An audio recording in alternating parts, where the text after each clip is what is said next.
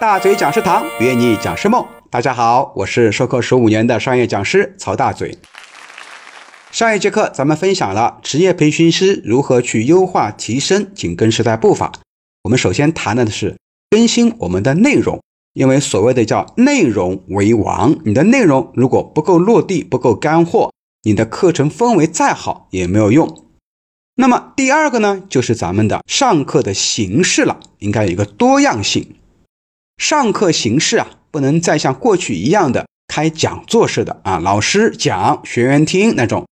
而是要增加课程的互动性，通过案例让学员自己去分析、自己讨论，增加学员之间的互动交流，增加课程的生动和风趣性，牢牢掌握学员的注意力。因为老师现在的对手已经不是其他的老师，而是学员手里的那台手机。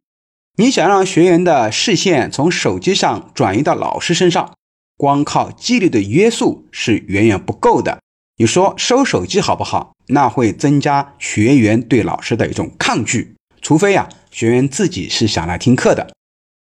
那么关于课程氛围和互动性的呈现，我们会在其他课程里面呢详细讲述。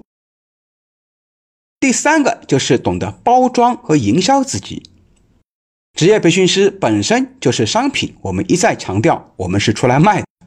而商品呢就得懂得包装和营销，所以职业培训师自己要懂得营销，而且要从自我定位开始，而且呢要把自己当做商品的话，首先得给自己取一个好听的名字，比如说曹大嘴，我的原名叫做曹恒山，为了符合迎合。我们的互联网营销呢，大嘴老师在二零一六年就把名字呢更新为曹大嘴。那自此以后啊，大嘴老师就在我们整个培训行业行业里面呢，也产生了一定的影响力。那么除了定位和改名字以外呢，我们还要通过寻找合适的鱼塘。那我们的鱼塘就是培训机构以及一些经纪公司等等，让他们来帮我们做推广。鱼塘就是我们的所谓的客户的。聚居地，因为我们老师的主要客户是机构。那么找到堂主以后，让堂主我们给我们在我们整个鱼塘，就是机构内部呢做一些推广，做一些沙龙，那么可以对接到非常多的针对性的课程。